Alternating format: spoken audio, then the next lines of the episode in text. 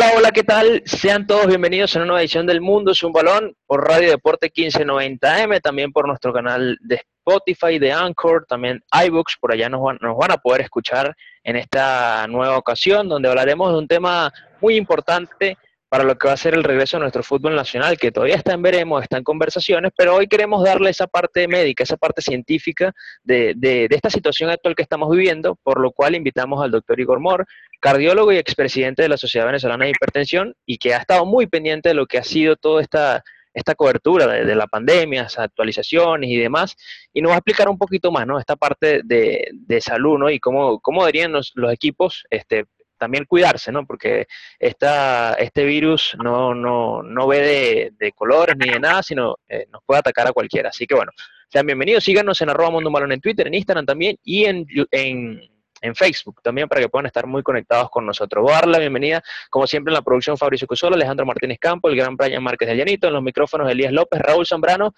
el, el zurdo Rojas y quien les habla Carlos Quintero para, para una nueva edición del Mundo es un Balón vamos a arrancar, vamos a presentar al doctor. Doctor, bueno, bienvenido y, gracias por, por, acompañarnos estos minutos en el mundo de un balón, es un placer. Y, y, hablar de esto, ¿no? Digamos, esta, esta pandemia que nos tiene desde, a nosotros desde marzo, ¿no? Pero comenzó todo en enero, ¿no? Y, y nos ha cambiado la, la, vida, ¿no? Bueno, muchas gracias por la invitación. Sí, desde enero prácticamente fue, comenzó a finales de diciembre del año pasado. Exacto cuando se, eh, la gente de Wuhan en China declararon el, la aparición de los primeros casos de, de, de un nuevo, de una, una, nueva infección por un nuevo coronavirus. Y, de aquí, y en Venezuela el primer caso apareció el 13 de marzo. Sí, exactamente.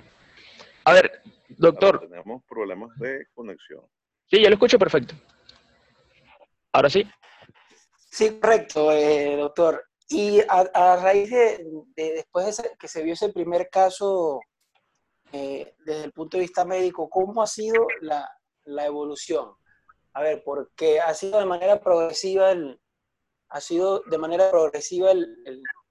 Sí, correcto. Escuchando, sí. Estoy escuchando. Eh, no sé si ustedes eh, eh, tienen el micrófono abierto. O... Sí, bueno, bueno. Aquí lo escucho, doctor. Se escucha, se escucha, doctor. Eh, preguntaba sobre el, el, el, crecimiento progresivo de, de, los casos que han ido de, de, de menos a más, ¿no? Y, y... Ay. Aló.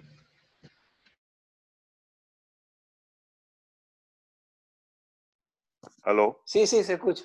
Ok, para nosotros no es ninguna sorpresa porque las infecciones eh, epidémicas y pandémicas secundarias a virus tienen un, un, comportamiento matemático. Eso quiere decir que uno sabe cuándo comienza y cuándo termina, porque eso está estudiado y, y el problema está en, fue en la transmisión del virus. Porque si hubiese sido un problemita localizado en la región de Wuhan en China, ya, ya, ya el problema hubiese sido controlado. Pero la sorpresa fue que se expandió en todo el mundo y agarró al mundo de sorpresa. Nadie estaba preparado para esta situación.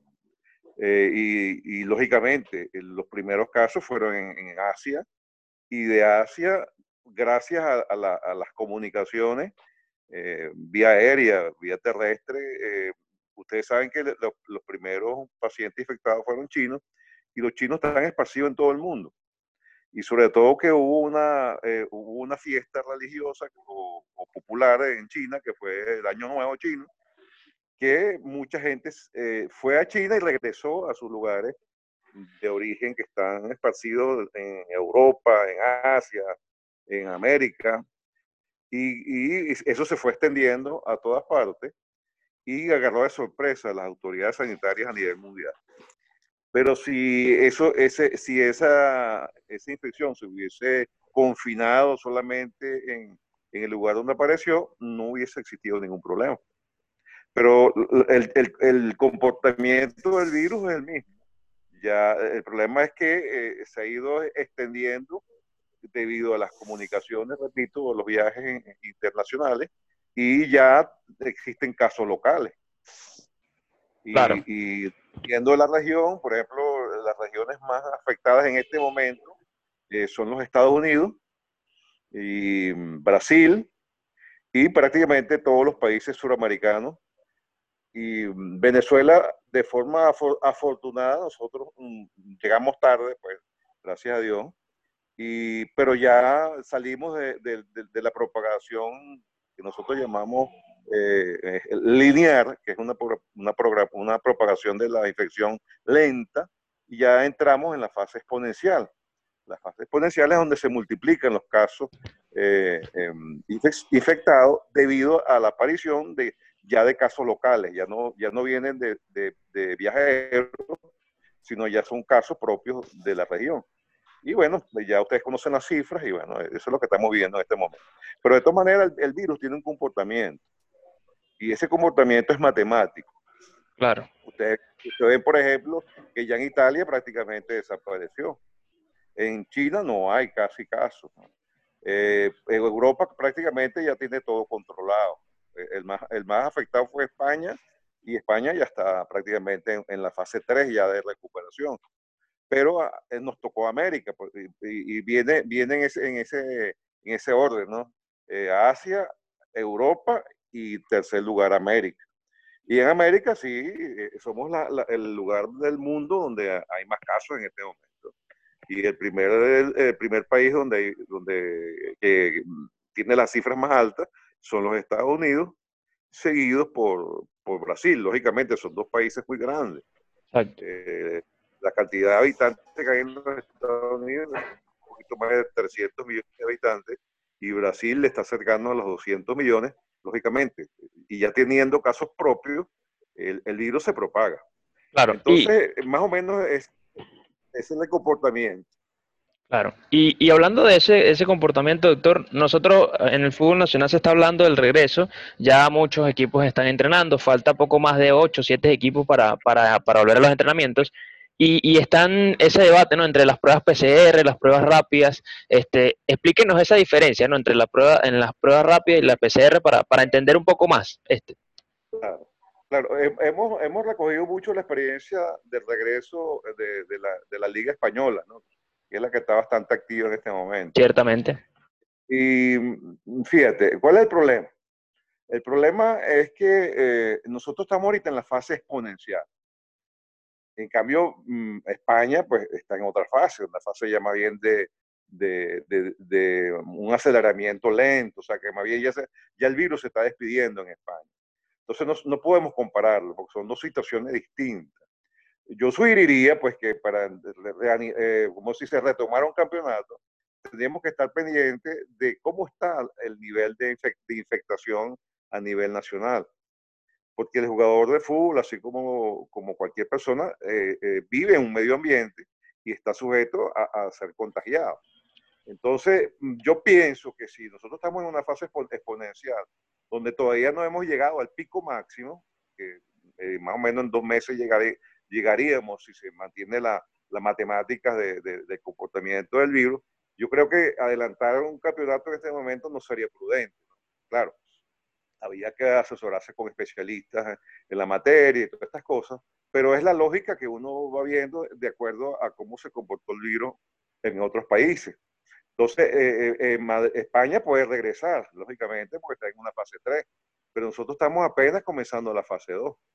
O sea, yo creo que deberíamos comenzar en, el, en, el, en la curva de descenso, cuando, cuando la infección o la infectación del virus empieza a descender y esperar más o menos ya allá abajo en el punto ya de donde se ve que el, virus no va, no va a seguir subiendo. Bueno, esa es una cosa. La otra cosa es en relación a, a, identificar las personas susceptibles de ser infectadas. Eh, eh, un jugador de fútbol, igual que un entrenador, igual que un dirigente deportivo o un público, tiene el mismo riesgo, porque estamos viviendo en la misma región. ¿Y cuál es el problema? Que el virus se contagia muy fácilmente. Y el problema es que mucha gente no cree en el virus y el virus sí existe. El virus no cree en el virus, pero no lo ven. Y eh, lamentablemente, pues e, eso contribuye a que las medidas de, donde las autoridades mundiales de, la salud que han recomendado que la única forma de controlar el virus es el distanciamiento social eh, y las medidas higiénicas personales y, el uso de la mascarilla y evitar el, el, el, conglomerado de personas, lógicamente, pues las posibilidades de una infección están ahí. Bien, habría que tomar eh, las experiencias españolas que parece que la están haciendo muy bien y, y que se repite eso en los clubes locales. Entonces vamos a quitar, vamos a salir del, del tema del momento en cuando debería iniciarse el campeonato y vamos a, pensar que el modelo español, eh, nosotros estamos repitiendo el modelo español y ya tenemos un momento donde no hay riesgo de infección. Aún así, a las personas, no son jugadores, tienen que ser todo el mundo involucrado en, este contexto del fútbol profesional. Eh, todo el mundo debe ser investigado mm, en el sentido de ver si está infectado o no. Porque eh, para que ustedes vean, eh, existe una gran proporción de personas que han sido infectadas por el virus, pero no manifestaron los síntomas o no manifiestan síntomas. Esos son los que llamamos nosotros los portadores sanos. Porque el portador activo no hay problema, porque el, virus tiene sus síntomas, que se caracteriza por fiebre, tos, dolores musculares, problemas de, de astenia. Astenia es un cuadro de debilidad y lógicamente una persona en esas condiciones no puede jugar fútbol. Y es facilito, es facilito detectarlo. El problema está en, el grupo de población que puede estar infectado y no sabe que está infectado. Ahí entonces entramos en, el tema de las pruebas. E inclusive, como estos son cuestiones de interés nacional, no solamente de Venezuela, sino a nivel mundial, estas, estas directrices eh, eh, generalmente están siendo monitorizadas y autorizadas por autoridades sanitarias competentes. Lo que yo diga aquí no involucra ninguna eh, opinión de autoridad, porque yo no soy autoridad, yo soy, yo soy un médico. Pero eh, estas, estas, cosas escapan a lo que es el mundo sencillo de la medicina y ya entraría en un problema ya de salud nacional. los organismos competentes serían los encargados de, dar las directrices. Venezuela es signataria de la Organización Panamericana de la Salud y a través de la Organización Panamericana de la Salud está eh, representada en la Organización Mundial de la Salud, que son organismos de, las Naciones Unidas de fiel cumplimiento. O sea, que como tú eres signatario de un pacto, tú tienes que cumplir lo que ese pacto te indica. Y para eso hay directrices y hay formas de actuar. Y todo eso se maneja a nivel de, de autoridades sanitarias internacionales y locales. O sea, lo que yo diga en este momento no tiene ningún vínculo de, autorización por simplemente una opinión médica. Entonces, supongamos que ya todo eso está, está superado, bueno, que, ya las condiciones están para abrir un campeonato, que hay una autorización por la Autoridad de Salud eh, Nacional para que estos campeonatos se abran, porque eso no depende tampoco de, las ligas, depende de la autorización que, la, eh, que, el, que el Estado dé. Exactamente. Claro, que el gobierno de, de hecho... Que todo eso está, está bien, que hay permiso, que la condición de la infección lo permite. Entonces tú tienes que detectar si esa persona que va, va a entrar en el, campeonato, que repito, no son solamente los jugadores, los directivos, los entrenadores, todo el personal que asiste a, que sea posible un juego de fútbol, pues tú, más que yo sabes cómo es eso, tiene que ser investigado. Porque no es, no, no es solamente el jugador, suponte que, que, el, técnico eh, de, de, salud o el entrenador de la parte eh, física del atleta esté infectado y el, y el jugador no esté infectado. ¿Qué le va a pasar a ese jugador? Que se va a infectar con, con, esa persona que está infectada. Entonces, todo el mundo tiene que ser investigado desde el punto de vista de, de la detección del virus. Entonces, ahí entran las llamadas pruebas de detección. Actualmente existen dos tipos de pruebas una prueba que, que, son pruebas que identifican la presencia del virus. Y hay pruebas que identifican el, la respuesta del organismo, de la persona, ante la presencia del virus, que se llaman las pruebas eh, de anticuerpos.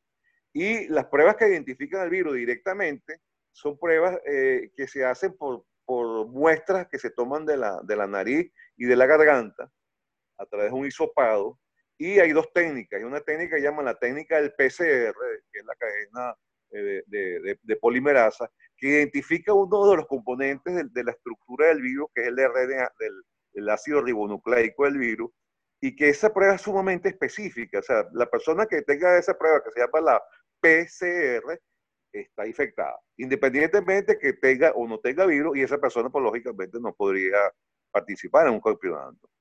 Hay una segunda prueba que, es menos rápida, porque esta prueba dura de 5 a 7 días. Por eso que tiene esa, esa, limitante para dar el resultado. Pero hay otras que se llaman las pruebas antigénicas, o sea, que, son pruebas que detectan el virus mediante eh, la, la, la, identificación de componentes de alguna estructura de la capa del virus. Son pruebas también exactas, son más rápidas, también se toman de hisopados, no son de sangre, y tienen, y, entonces eso, eso, es la que llaman las pruebas rápidas antigénicas. Luego tenemos las pruebas de detección de los anticuerpos, eh, que te dicen que esta persona estuvo o está o tuvo la infección. Son pruebas que se pueden detectar rápidamente porque son pruebas de, de, sangre, pero no son seguras. Porque la, la, la no presencia, o sea, la, la, negatividad de una prueba de esta no te, no te descarta 100% que esa persona esté o no esté infectada. Entonces, como si tú quieres eh, tener seguridad, eh, tú tienes que irte por las pruebas más exactas. Que las pruebas más exactas son, la primera es la PCR y la segunda es la identificación del antígeno viral. Esas son las, las que se recomiendan en estos casos. Entonces, las pruebas otras, que son las pruebas de anticuerpos, eh, bueno, ella te dice, sí, estás infectado o estuviste infectado, pero no te, no te dice más nada, o sea, no te dice si estás activo o no estás activo, porque el comportamiento de los anticuerpos no es un comportamiento así matemático. Hay personas que pueden tener un, anticuerpo positivo, pero ya pasaron la, la, la, infección. En, este, en estos casos estamos hablando de las inmunoglobulinas. Claro. Eh, los anticuerpos se, se dividen en, en, IgG y el otro se llama IgM. Se dice que una persona que tenga un IgM positivo y un IgG negativo está en la fase activa de la, de la infección. Está infectado activamente, independientemente que tenga o no tenga síntomas. Si tú tienes el IgG positivo y el IgM positivo, o los dos, Quiere decir que tú estás en una fase de la infección que iría de la tercera a la cuarta semana, pero todavía estás, eh, eh, eres, como se dice, contaminante, o sea, puedes contaminar a otras personas independientemente que estés con síntomas o sin síntomas.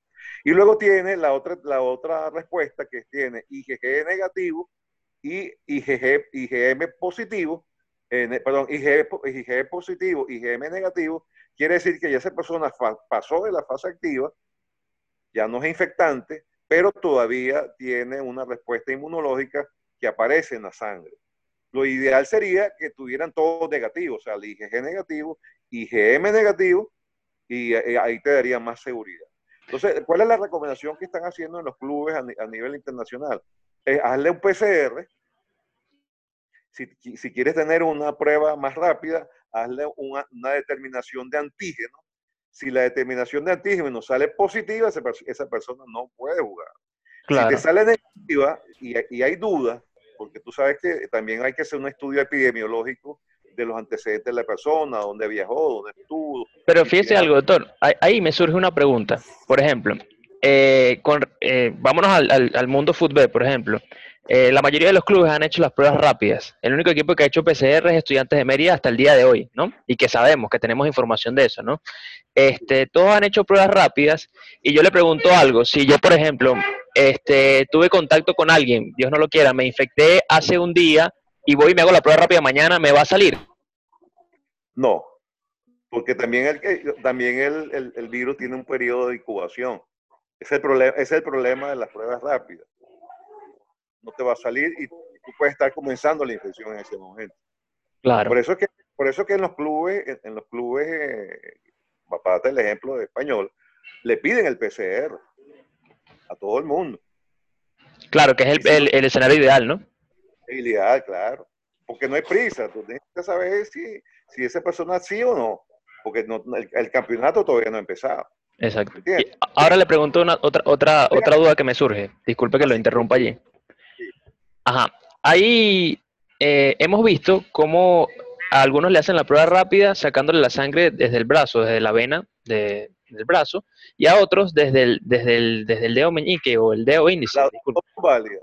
Las dos son, válidas, no hay ningún tipo de diferencia, o sea, todas son válidas. las dos son válidas. El problema, el, problema es el, el problema está en que esas pruebas no son seguras.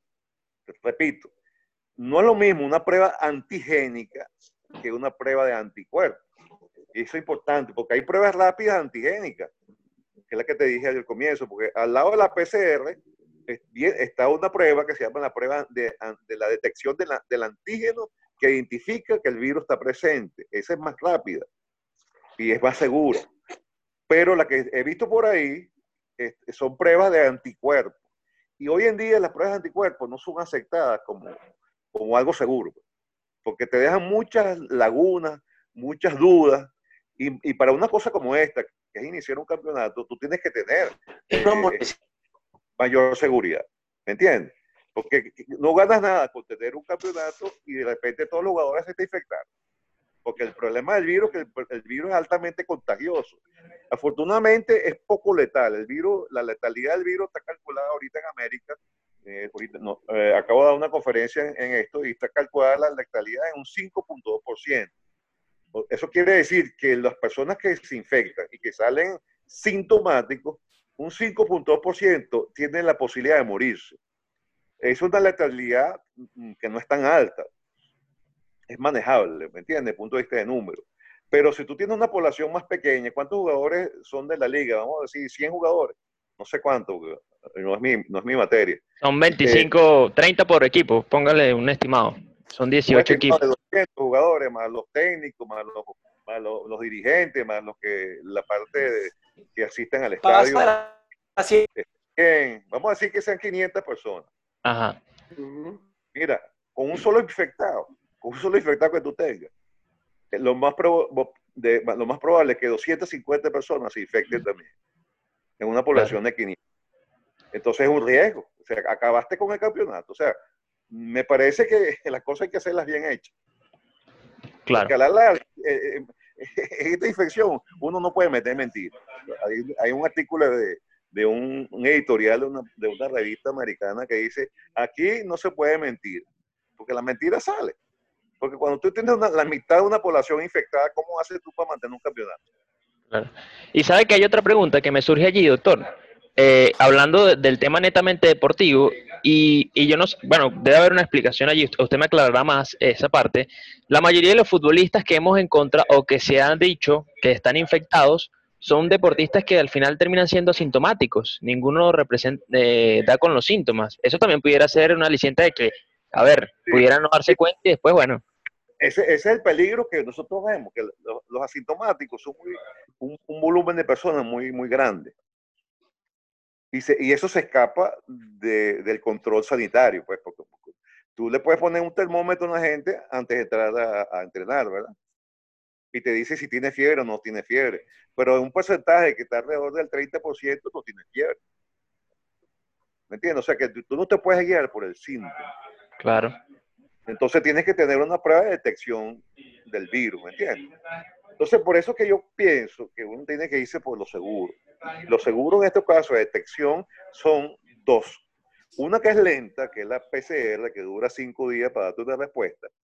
Y otra que es la detección del antígeno, no del anticuerpo, no del antígeno, que es rápida. Entonces, bueno, mira, si no puedes hacer un PCR, pero por lo menos hazle una prueba de detección de antígeno. Y si, ese, y si esa persona sale negativa, pero tiene una, eso también tiene que ser evaluado por un médico especialista en esto, porque hay que hacer un interrogatorio. Mire, usted tiene familiares que están enfermos, tiene familiares con gripe. Hay, eh, hay toda una técnica que tú puedes detectar con un simple interrogatorio si esa persona tiene riesgo o no tiene riesgo de, de sufrir o de estar infectado. Entonces, si esa persona, a pesar que la prueba de antígeno esté negativa y tú sospechas médicamente, pues para eso están los médicos, tú le pides un PCR. Si ese PCR sale negativo, bueno, fuera, ya está bien, no tiene problema. Pero el problema está en, es que si, si tú, con uno solo que tú tengas infectado, tú puedes infectar al 50% del resto. Y se te acaba el campeonato. aquí sí, y el tema... Aquí no se puede meter mentira. Porque el, virus, es altamente contagioso. Sí. Y, de paso, no hay tratamiento, no hay vacuna. Y, no, es en Venezuela, es mundial. Hasta ahora no hay ningún medicamento aprobado por la Organización Mundial de la Salud que diga que esto sirve para, para el virus. No hay, no existe. Claro. Hay algunos estudios que te dicen, bueno, hay personas, sobre todo los que están muy graves, tú tienes que poner esto, esto y esto. Pero esos son los que están graves, pero la mayoría de la población no entra en ese grupo. Exactamente. Entonces no hay tratamiento específico y vacunas no existen. Entonces estamos en un momento de una epidemia que se extendió en todo el mundo, donde, un, donde hay un virus altamente contagioso. Afortunadamente poco sintomático y, muy, y, y tiene una letalidad muy baja. Si tú comparas con el último coronavirus que fue hace ocho años, que fue el llamado SARS, el, el MERS, que, fue en, en, Arabia Saudita, la mortalidad fue horrible, fue muy alta la mortalidad de, de ese virus, que es un coronavirus también, hace, hace ocho años, pero afortunadamente ese virus no era contagioso así como se contagia este. Este, este se contagia muy fácil. Por eso tú nos dices que es un virus altamente contagioso, pero afortunadamente poco letal, o sea, mata poco. Si tú lo comparas con el MERS de hace ocho años, aquel, la, mortalidad estaba casi en el 60%. Era una mortalidad muy alta. Este, está ahorita, este está ahorita en el 5.2, o sea, es baja. Más, más, más te puedes morir de un atraco, de un asalto, un accidente o, o, de un infarto. Eh, por cierto, cardiólogo, y bueno, pues porque el infarto, a pesar de que hay virus, los infartos siguen apareciendo, porque la gente no le para tampoco al infarto. Y para que tú tengas una idea, el año 2018, a nivel mundial, la mortalidad por, por, por, por infarto fueron 800 millones de personas. Imagínense. Pero la cara, ¿no? A nivel mundial. Y nadie, nadie dice nada, nadie se asusta por el infarto siguen comiendo cochinos, siguen con la tensión alta, siguen con el colesterol en el, en el cielo, pero el infarto sigue. Y el infarto es peor que el virus. O sea, que voy a aprovechar esta colita que me está dando para decir ah, está bien, ¿verdad? Para la presión ocular y más en el deportista es importante. Entonces, hay que pensar de forma global. ¿no? De hecho, doctor, usted habla de la hipertensión y de, de, la parte cardíaca y hace, no, hace un, eh, a ver, creo que fue en, no recuerdo exactamente la fecha, el año pasado exactamente, eh, falleció un jugador de, del Caracas Fútbol Club en, luego de que le dio un paro durante un partido y después en el hospital falleció. Eh, hace poco un jugador le dio algo durante un partido y después lo lograron reanimar, gracias a Dios, y él este, hicieron exámenes y no puede volver a jugar más fútbol por el tema, tiene un tema del corazón. Entonces, también en el fútbol hay que estar muy pendiente con estos temas, ¿no? Hay, que estar pendiente. Ah, lo que pasa es que la mortalidad en los atletas, eso está calculado, es baja, ¿no? Lo que pasa es que cuando un atleta muere, eh, eh, suena, pues repercute en noticias, ¿no? Y sobre todo si, un atleta conocido, ¿no? Pero afortunadamente la mortalidad es baja, pero hay que chequearlo hay que chequearse. Y el atleta no, no es un ser, no es un marciano, el atleta es un terrestre vulgar y corriente como cualquier otro, ¿no? Que tiene los mismos chances de enfermarse por cualquier enfermedad fuera de, que, esté protegido o no esté protegido. ser hipertenso, por ejemplo, me gustaría hacer un, un, estudio ahí en la liga de fútbol, a ver cuáles son los niveles de hipertensión, no solamente en los atletas, sino más en los dirigentes, porque los atletas son gente joven y, la hipertensión está relacionada con la edad.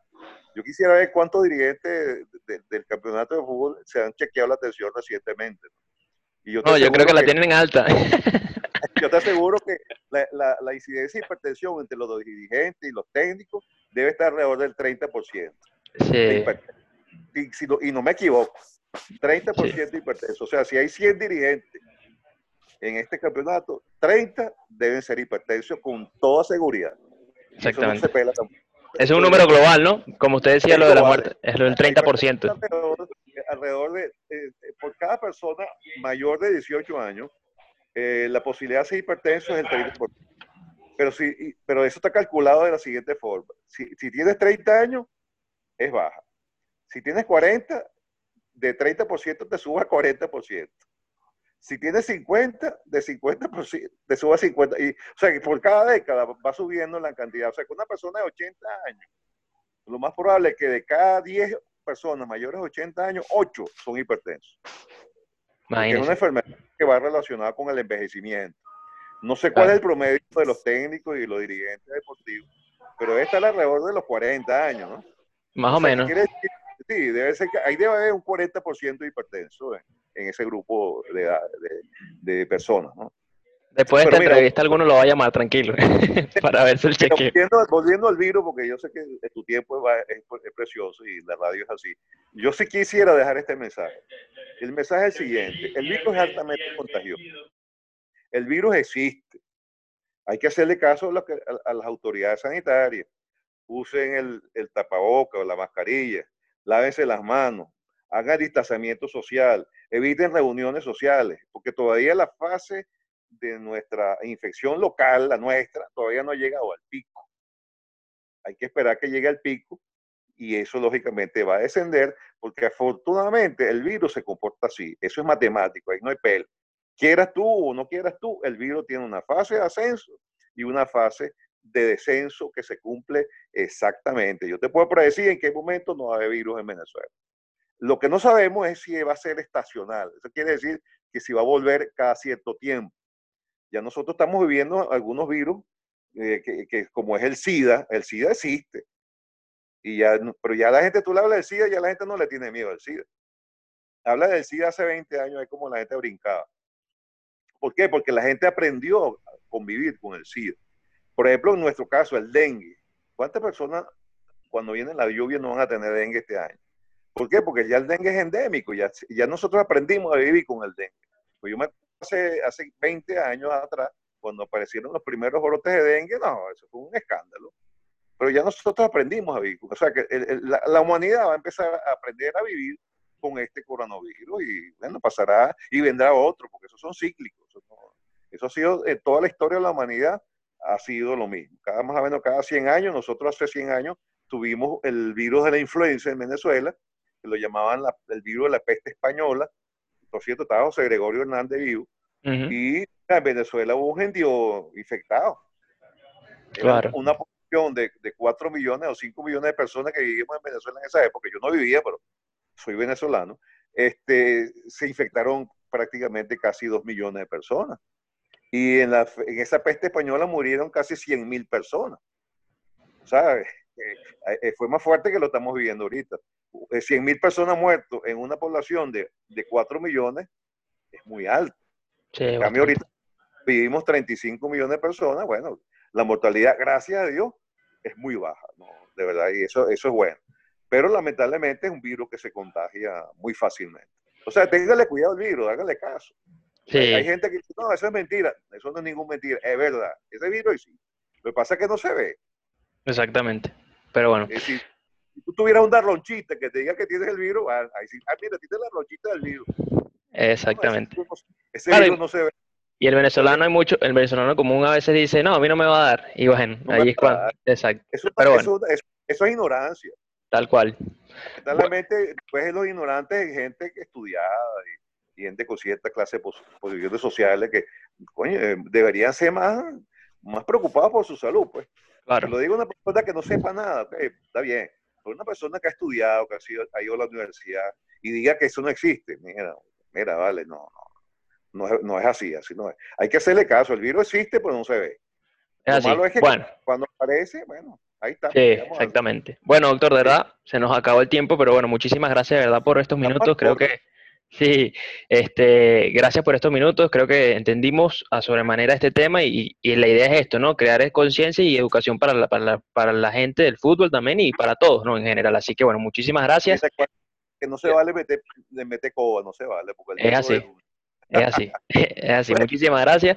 Y sigan al doctor, sigan al doctor Igor en, en, Twitter, eh, arroba Igor Moore síganlo por allí. Nosotros también lo vamos a colocar en las redes del mundo de un balón para que estén muy pendientes. De verdad que el doctor, excelente profesional y siempre está muy pendiente y, atento a este tipo de entrevistas. Así que bueno, como siempre en la producción, Fabricio Cusol, Alejandro Martínez Campo, el gran Brian Márquez del Llanito. Nos pueden escuchar en Radio Deporte 1590M, en iBooks, en Anchor, en Spotify también. Y síganos en arroba Mundo Balón en Twitter, en Instagram y en Facebook también.